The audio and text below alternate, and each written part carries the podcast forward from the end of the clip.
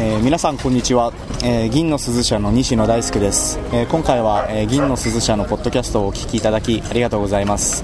え今回のポッドキャストは、え5月2014年5月に、え銀の鈴社で行われた著者の集いにおいて収録されたものです、え各著者の方に、え各著書を、えご紹介いただくという形で収録させていただいております。また、え今回の収録においてインタビュアーとして木村文章店の木村さんにお越しいただきました。木村さんよろしくお願いします。よろしくお願いします、え、私木村文章店の木村義孝と申します、えー、私はプロのインタビュアーというわけではないんですけれども、えー、普段鎌倉でコピーライターをしておりまして、えーまあ、広告のコピーのクリエイティブが中心ではあるんですが、えー、取材記事という形でですねいろんな方に取材などもインタビューなどもさせていただいております。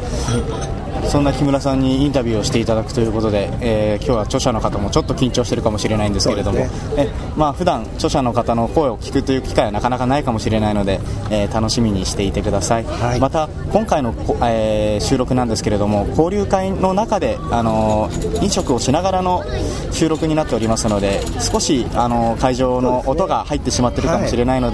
はい、あの若干のご了承をお願いしたいと思います。はい、はい。それでは木村さんよろしくお願いいたします、はい、よろしくお願いします。ははは。うふふほほほ。柏原明子です。はい、じゃあすみません、よろしくお願いします。回ですね、お伺いしたいのはこちらの書籍をどういった思いで、どういったお考えを持ちながら執筆されたか伺えればと思うんですが。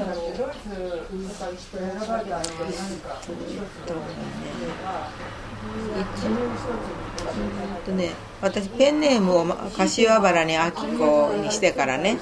まあ自分をまとめてみようかなと思ったのがきっかけなんですよ。それで本を出すきっかけはたまたまある出版社で隣に座られた方が亜美みどりさんだったのね。それであの自分も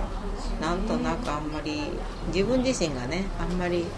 華やかな人間ではないし、うん、野の花っていいなで野の花ってもなんか雑草ではないけどもそれでもそんなこう大事にされてるわけでもなくてね。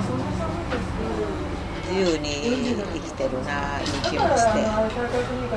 たまたまあみどりさんが野の花の絵をお描きになるようでね。ああそしたらもしかしたらこの方だったら私の気持ちを汲んでくれるかもしれない勇気があってああいい人に巡り会えたなと思って無理をね重々分かっていながらお願いしたんです。ずうずしいんですけどね。そしたら「いいですよ」っておっしゃってくれたのでそれでまあ出せたんです。そんな深い意味はないんですけどそれが偶然のチャンスがあったいうことが出せそれがなかったら出してないと思いますあの野の花に対する話を伺ったん。ですがご自身として野の花ってどういう存在だと思われますかあの全部言葉わかるん。ですやっぱあん。まり人から目にかけられるものではないな思ってます人があんまりなんていうのかな。華やかではないしね。野の花ってなんとなく寂しげじゃないですか。群生群生してるのが多いんですよ野の花。だけどどんな綺麗な花でもなんとなく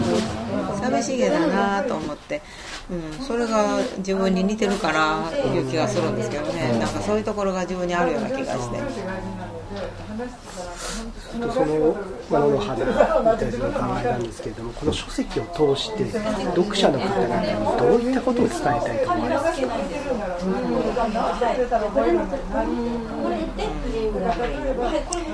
それはまあ後書きにもちょっと書いてるけど。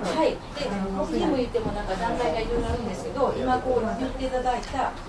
目安を出したい難しいな。伝えたが言われたらね。自分まあね伝えたいことは自分さあのなんていうの些細な喜びをね、伝えたいな思ってるんですよだから野の花だからそんなにあれではないけどもやっぱりその中にある綺麗なだから私は大体人が好きなんですね。だから人と人との関わりの中でささやかな言葉の中にある優しさとかね。それを通じてあったかい気持ちになる。そういうのが私のテーマではあるんです。